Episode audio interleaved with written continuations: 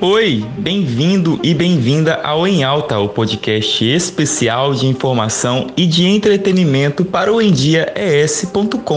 endiaes.com é a sua primeira vez aqui, eu me chamo Luan Ribeiro e eu quero te convidar a ouvir os últimos episódios. Está lá no arroba EndiaES nas redes sociais e também lá no meu Instagram, arroba Endia. Ô Jesus! arroba o Luan Ribeiro. É, tem um linkzinho lá que eu coloquei todos os episódios para vocês ouvirem, se divertirem, aprenderem. Tem muito tema legal, tá bom?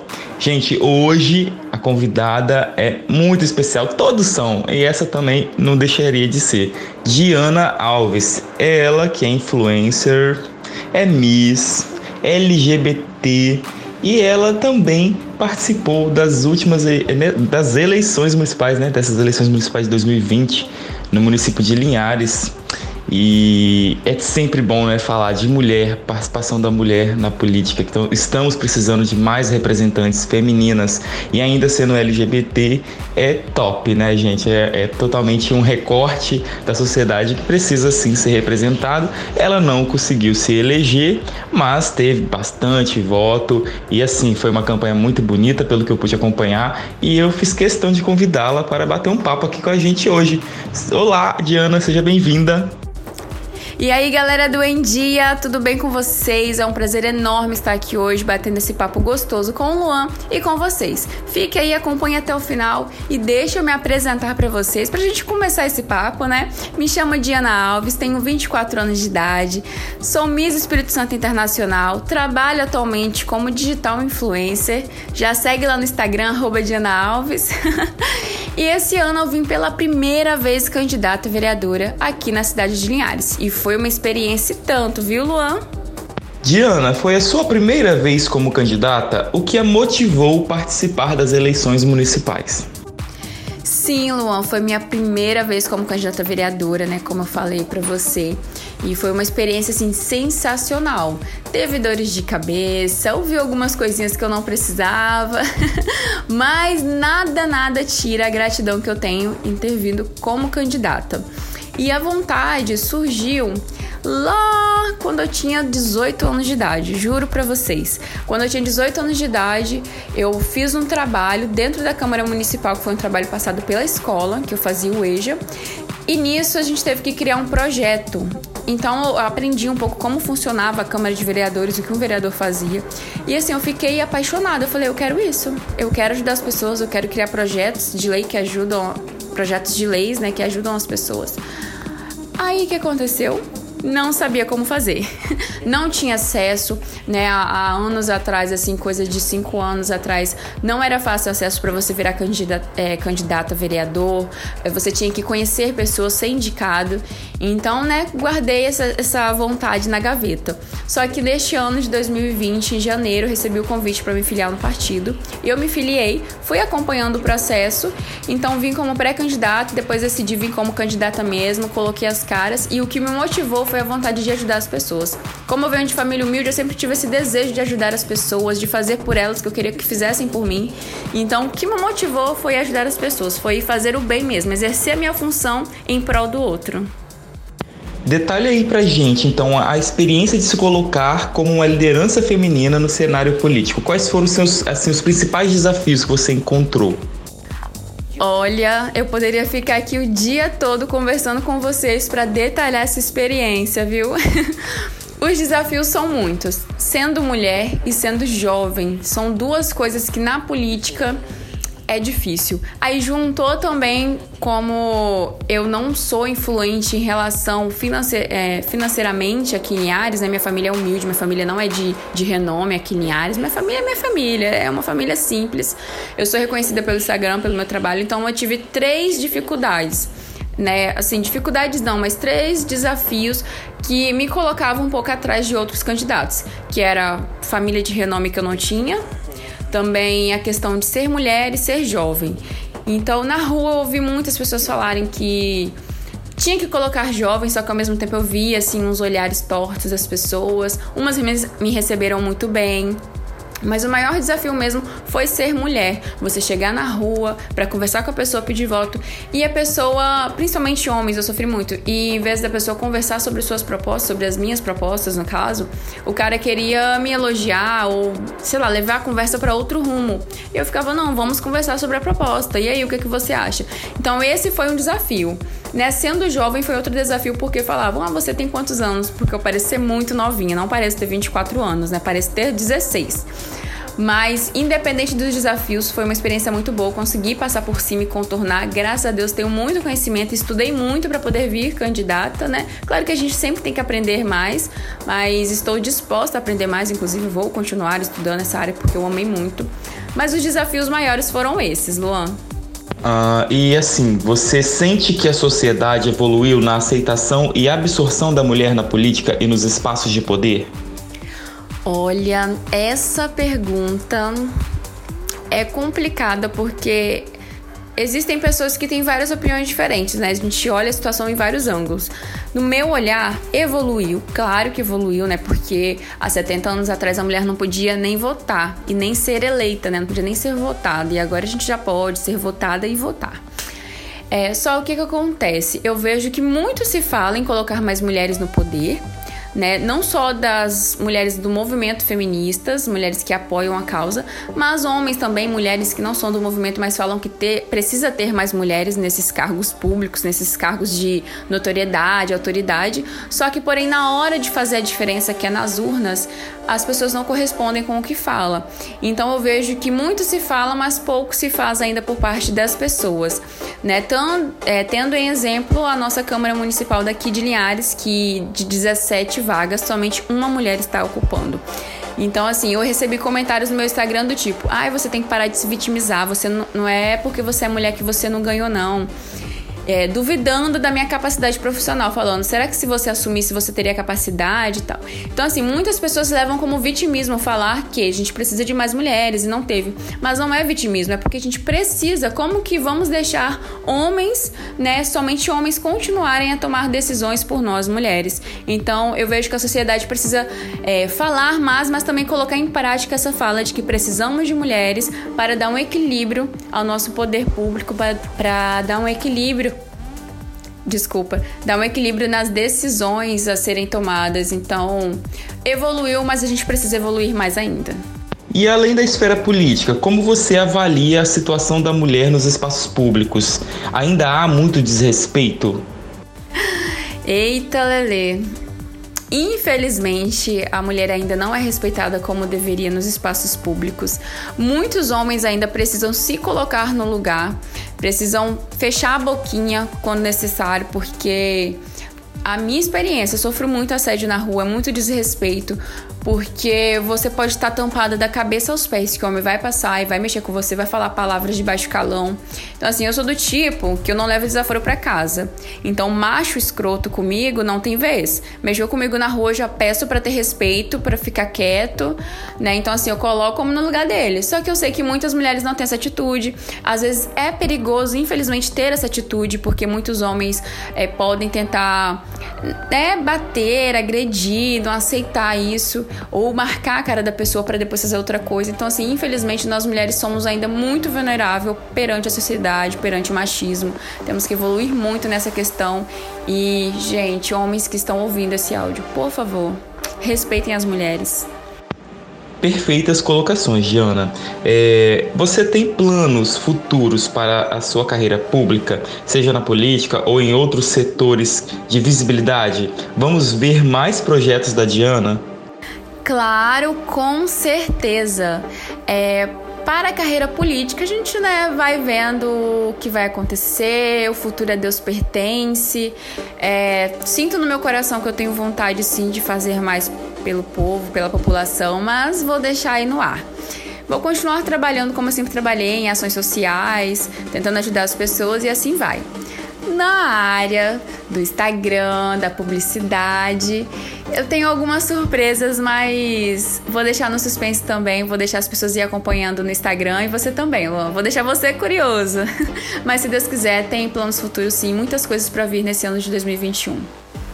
Como eu citei né, no início do podcast, você é uma mulher LGBT, né? LGBTQIA+, né? Não vamos esquecer essa sigla. É, como tem sido essa vivência e em que podemos avançar como sociedade nesse sentido? Sim, sou LGBT com muito orgulho, não escondo isso de ninguém. É, e muitas pessoas pensam que eu escondo por eu não postar tantas coisas do meu relacionamento no Instagram, mas é porque tem coisas que eu prefiro viver do que postar. e a minha vivência desde quando eu, sei lá, comecei a mostrar mais no Instagram, né? Mesmo que eu não mostre muito, mas algumas coisas eu mostro, e as pessoas começaram a entender que eu tinha um relacionamento homoafetivo com uma mulher é, muitas pessoas assim elogiaram. Eu não sofri nenhum preconceito no Instagram, na internet. Na rua sofro, né? Quando a gente tá andando juntas de mão dadas, alguns olhares. É, já chegou a ponto de um cara passar e falar bem assim: ah, o mundo tá perdido, porque nós duas estávamos andando de mão dada. Então, assim, sofro esse preconceito na rua, ou quando um cara pergunta para mim e eu falo que eu tenho namorada, me desrespeita falando, ah, então duas mulheres, né, é bom, eu gosto de ver. Então, assim, isso é uma coisa que, assim, não tenho paciência. Falta avançar muito. As, as pessoas precisam entender que as pessoas LGBTs, elas têm vida, elas têm o direito de estar tá vivendo, de amar quem elas desejam amar, quem elas sentem vontade de amar. E ninguém que está de fora deve vir colocar defeito, deve vir criticar, porque quem está vivendo a vida é a pessoa. O outro não pode vir dar opinião na vida do outro, sendo que ele não vive aquela vida. Eu acho que se cada um vivesse a sua vida e se se preocupasse com a sua vida, teríamos mais problemas. Teremos. Não. Teríamos menos problemas no mundo. Desculpe.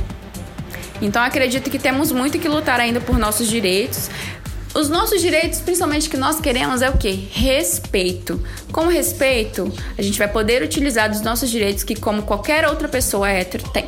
Claro que eu tenho os meus privilégios, porque né, eu sou mulher, mais feminina, eu me identifico com o meu gênero, mas eu sei que tem pessoas que não se identificam com o seu gênero sofrem bem mais preconceito do que eu. Que legal ouvir toda a sua história, Diana. Realmente, assim, eu estou muito feliz da sua participação aqui hoje. Quero te parabenizar é, pela mulher que você é, pela pessoa que você é, por ter encarado essas eleições municipais. Não é fácil, né?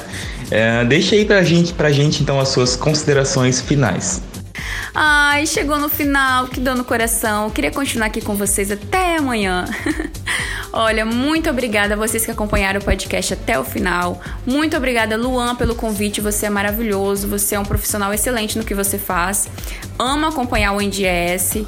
E para quem gostou do nosso bate-papo, quer conversar mais um pouco sobre essas coisas que falamos aqui, entra no meu Instagram, segue lá e acompanha, que é Diana Alves, com dois Vs, tá? Arroba Diana Alves. Você vai achar lá, tá difícil não de achar. E vai ser um prazer ter vocês lá e a gente continuar batendo esse papo que começamos aqui. E espero que vocês tenham ó, uma ótima semana, um ótimo dia e até a próxima. Um beijo! Muito obrigada, Diana, por ter aceito participar desse episódio. Estou muito feliz pela sua participação. Espero que a sua história inspire é, muitas pessoas, assim como está me inspirando. Quero te pedir para ficar aqui mais um pouquinho, porque a gente tem um quadro especial no Em Alta. É a participação da drag queen Isis Hooker. Ela sempre vai estar tá aí abordando temas sensíveis que muitas vezes não são falados é, pelas pessoas. É, a Isis hoje vai falar sobre um tema que é Homem afeminado é. É o que, Isis? Conta aí pra gente. Oi, gente, bom dia, boa tarde, boa noite, seja qual horário você está ouvindo esse podcast, como eu sempre digo, né? Que vocês estejam em paz, que vocês estejam em bem, que vocês estejam, é, apesar do momento que a gente está passando, é, confortável e bem com a família de vocês ou sozinhos. Bom, eu me chamo Aziz Hooker e hoje a gente vai falar sobre um assunto que é tabu e um assunto que eu gosto de falar e é muito importante e eu acho válido colocar em pauta, que é sobre feminilidade. E aí, gay, que tal começar a aceitar a sua feminilidade, aceitar quem você é, aceitar quem você é de verdade?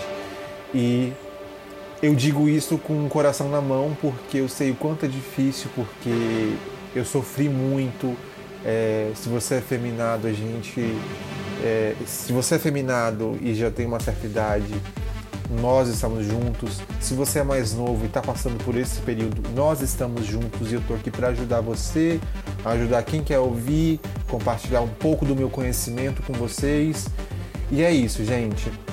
A gente cresce é, ouvindo e vendo as pessoas criticarem o nosso comportamento mais feminino. E eu não digo isso só para quem é gay, não, tá? Só para quem é LGBTQIA. Eu digo para quem é hétero também e acaba crescendo com isso e crescendo com um preconceito como homofobia, é, que é aquela coisa que de convivência, né? Se você convive num meio Chernobyl, você vai pegar coisas Chernobyl. Mas o assunto aqui hoje é outro. É, é para você, é, homossexual, gayzinha, que não aceita ou que não entende porque as pessoas te apontam, te xingam, até o seu pai, sua mãe te xingam, te aponta, é, falando que você é, tem que sentar direito, tem que falar sem, sem que você tem que ser macho, tem que ser aquele macho alfa, que é aquela coisa toda e tal. E eu sei que isso é horrível pra gente que é feminado, é, ouvir essas coisas, porque a gente só quer um respeito e a gente só quer que as pessoas respeitam a nossa forma de ser, de viver, de pensar e tudo mais. Então, assim, é, a gente cresce com isso e a gente cresce e a gente acaba gerando uma confiança, insegurança, uma carga negativa em cima da gente, nas nossas costas. Isso é horrível, porque a gente cresce, a gente tem que passar por psiquiatra, por psicólogo, por uma caralhada de situações, de coisas que a gente, a gente não quer, não se submete, mas é obrigado a viver aquilo. Então, assim, é, o que a gente tem para falar é que a gente não pode se calar, a gente tem que colocar a nossa voz, a gente tem que é, se impor sempre que necessário, a gente tem que desconstruir quem não é desconstruído ainda, a gente tem que ajudar as pessoas que não entendem sobre esse assunto. Eu aposto que meu irmão, meu pai, minha mãe, meus alguns né, tios, é, se eles tivessem é, essa mentalidade que eles têm hoje, que eu, que eu ajudei a eles a construir lá no passado, talvez a meu crescimento, o meu amadurecimento como pessoa, a minha personalidade, tudo, meu eu teria sido um pouquinho mais feliz, teria crescido com um pouquinho menos de complicações. Foi aquela pessoa que ficou com medo de ir para um date ou conhecer alguém ou ir a algum lugar ou viajar. Você já ficou com medo de ir por você ser muito feminino, por você ser muito afeminado? Se sim, a gente tem que sentar aqui e conversar um pouquinho. Se não, também fica aí, porque isso aqui também é para você, tá bom? É, isso acontece com a gente é, e o mais importante de tudo é reconhecer e saber que isso não é errado. É, tem algo de errado comigo? Não.